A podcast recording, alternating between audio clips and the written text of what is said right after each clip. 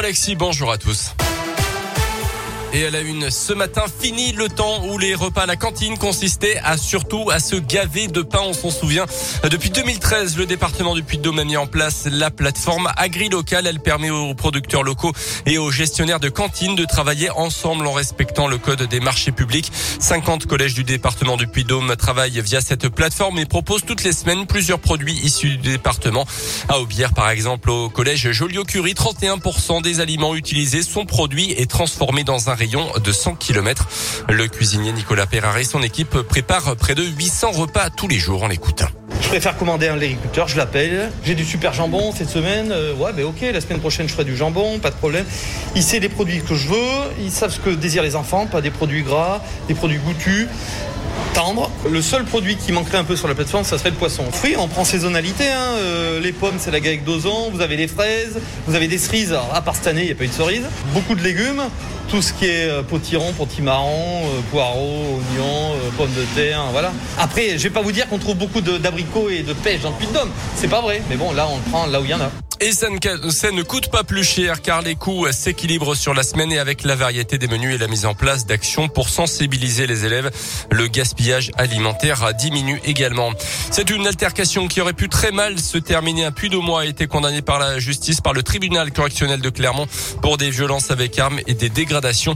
Euh, C'était après un différend entre automobilistes au mois de septembre 2019 dans le quartier du Brézé à Clermont. L'actu dans la région, c'est aussi cette saisie record de gaz hilarant. 4 tonnes retrouvées à Villeurbanne près de Lyon selon plusieurs médias. C'était fin septembre, une centaine de bouteilles au total. Plusieurs personnes ont été interpellées. Une enquête préliminaire a été ouverte. Les suspects ont été identifiés car ils trafiquaient sur le réseau social Snapchat. On rappelle que le gaz hilarant peut provoquer de nombreux effets indésirables, brûlures, asphyxie, vertige ou encore perte de connaissance. L'actu ce matin, ce dramatique accident de train dans les Pyrénées-Atlantiques. Un TER a mortellement percuté trois personnes ce matin qui se trouvaient sur les voies à Saint-Jean-de-Luz. Une quatrième victime est gravement blessée. Son pronostic vital est en jeu selon BFM TV. L'heure des explications pour le patron des évêques de France, Monseigneur de Moulin-Beaufort, est reçu tout à l'heure par le ministre de l'Intérieur.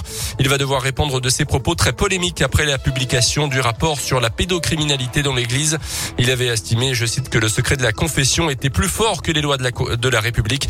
On rappelle que les conclusions du rapport faisaient état de plus de 200 000 victimes de prédateurs sexuels au sein de l'église depuis 1950. Trois lycéens de région parisienne en garde à vue après l'agression vendredi d'une prof en plein cours. Une agression filmée puis diffusée sur Internet. Une enquête est en cours. Le rectorat a précisé au lendemain des faits que l'élève agresseur faisait l'objet d'une mesure d'interdiction d'accès à l'établissement à titre conservatoire. Un conseil de discipline va être convoqué dans les prochains jours. Rapidement, les sports avec du foot et l'Allemagne qualifiée pour le mondial 2022 disputé l'an prochain, donc au Qatar. Les Allemands ont battu la Macédoine du Nord 4 buts à 0 hier soir. À noter que cinq supporters niçois qui devaient être jugés hier pour l'envahissement du terrain lors du match entre leur équipe et Marseille fin août. euh, L'audience a été reportée finalement au mois de février. Ils ont été maintenus sous contrôle judiciaire avec obligation évidemment de ne pas fréquenter les enceintes sportives. Merci beaucoup, euh, Colin. Vous aimez euh, les manèges? Oh, J'aime bien les manèges, Ça oui. fait longtemps que vous n'êtes pas allé. non? Ah oui, ça fait un moment. on, va, on va faire un tour à Luna Park, ça, vous samedi. Vous êtes, vous êtes Bah, chaud franchement, pourquoi pas, ouais. Bah Ça- oui, ça c'est avec Radio Les émotions, j'aime bien, ouais. Ouais, non, c'est sympa. Les barbes à papa aussi, hein.